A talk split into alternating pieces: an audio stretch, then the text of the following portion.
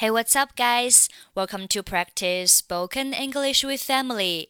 欢迎收听和 Emily 一起练口语。我是 Emily。上一节课的主题是关于眼睛，今天的主题是关于口腔。我们先学习相关的表达。我喉咙痛。I have a sore throat. 我吞咽的时候就痛。 It hurts when I swallow. 我说话的时候痛。It hurts to talk. 我大声说话的时候，我的喉咙很痛。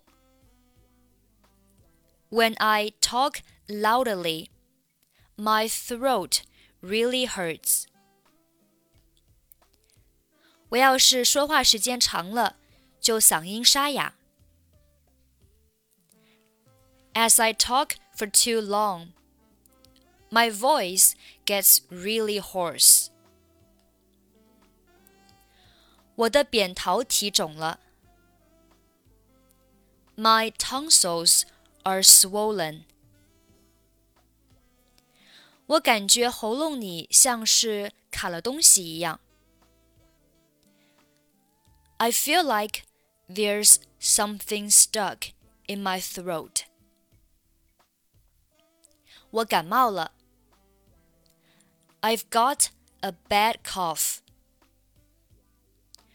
我的喉咙里有肿块。I've got a lump in my throat.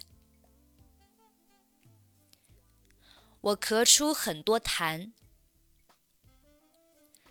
I'm coughing up a lot of phlegm.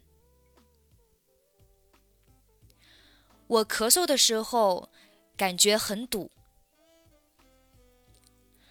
I can feel a lot of congestion when I cough. 我咳出血来了。I'm coughing up blood. 下面我们来听一下今天的对话。我儿子的扁桃体肿得很厉害。 My son's tonsils are really swollen. 他喉咙痛吗？Does he also have a sore throat? 是的，从几天前就开始喉咙痛。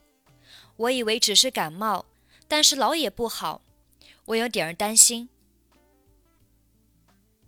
Yes, it started a few days ago with a sore throat. I thought it was just a cold, but I got worried when it didn't go away. 现在先给他吃一点药，但如果不见效的话，我们可能动手术切除他的扁桃体。For now, just give him this medicine. But if that doesn't work, we may have to operate and take out his tonsils. My son's tonsils are really swollen. Does he also have a sore throat? Yes, it started a few days ago with a sore throat. I thought it was just a cold, but I got worried when it didn't go away. For now, just give him this medicine, but if that doesn't work, we may have to operate and take out his tonsils. Okay, that's pretty much for today. 想要参与本期节目的跟读版本以及语音打分，欢迎您关注微信公众号“英语主播 Emily”。在公众号里回复“节目”两个字即可加入。 I'm Emily. I'll see you next time. Bye bye.